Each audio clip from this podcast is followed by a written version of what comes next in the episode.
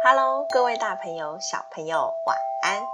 欢迎来到企鹅睡前故事吧，我是企鹅。感谢大家订阅企鹅的 Podcast 频道，也欢迎大家追踪企鹅的粉丝团哦。今天企鹅要讲的故事是消灭梅杜莎的柏修斯上集。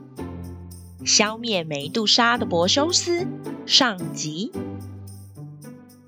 阿格斯城的国王有一个女儿，名字叫做达尼。她长得非常漂亮，可是国王比较需要一个儿子来继承他的国家，所以他对达尼并不喜爱。在达尼出生之后，国王就到阿波罗的神殿去问神明：“神啊，可不可以请你帮我算算看，我接下来会不会有个儿子呢？”没想到女祭司居然跟他说：“没有。”你这一生都不会有儿子的，你的女儿达尼会生下一个儿子，并且你会死在达尼儿子的手中。国王一听到接下来他的命运，他非常害怕。什么？我居然会被自己的孙子给杀死？不行不行，我一定要想个办法，让达尼没有办法生下孩子。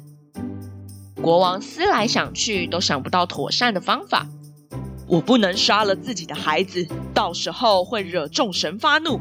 到底该怎么做呢？唉，这样吧，我把达尼关起来吧，让他这一辈子都没办法出来。这样一来，他就不会有机会怀孕了。很好，很好。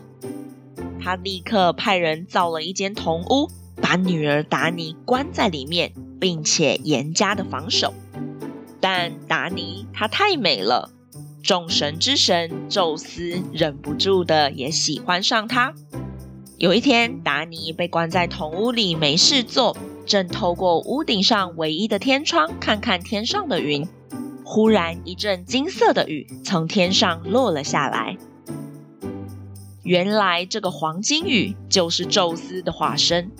黄金雨流过缝隙，进到铜屋里面。后来，达尼怀了宙斯的孩子，他每天都小心地保护自己的肚子，不要被任何人发现。一直到孩子出生，他的父亲都不知道她怀孕。只是当孩子一出生，国王就知道了。什么？你居然生下了一个孩子？难道你不知道这个孩子会对我造成威胁吗？他不能活着！不行！你已经关了我一辈子，我不能让你伤害我的孩子。如果你伤害他，你会遭到众人的唾骂的。国王一听，心想：真的，这件事不能做。嗯，你带着你的孩子离开这里，不要再回来了。国王派人做了一个大箱子，把达尼和他的孩子装进去，丢进大海里面，让他们自生自灭。达尼抱着孩子在翻滚的木箱中听外面的水声，他心里非常害怕，他不知道要过多久才有可能停靠到岸。终于，箱子不再摇晃，达尼抱着孩子，安抚哭闹的孩子：“宝贝，不要害怕，我们停下来了，一定会有好心人来救我们的。”不知道是不是宙斯的安排。海神波塞顿让他们母子俩安全地抵达了西里弗斯岛，并且被当地的渔民救了下来。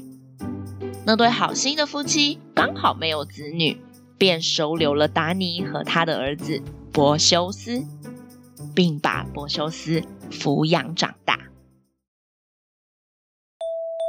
好啦，宝贝们，今天我们的故事就暂时到这里告一段落哟。宝贝们喜欢今天的故事吗？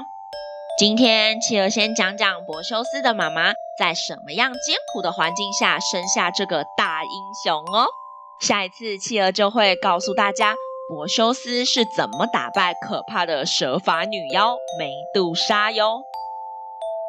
欢迎爸爸妈妈帮宝贝把宝贝的想法在宝宝成长教师企鹅的粉丝团故事回应专区告诉企鹅哟。也欢迎大家把企鹅的 Podcast 继续分享给更多的好朋友。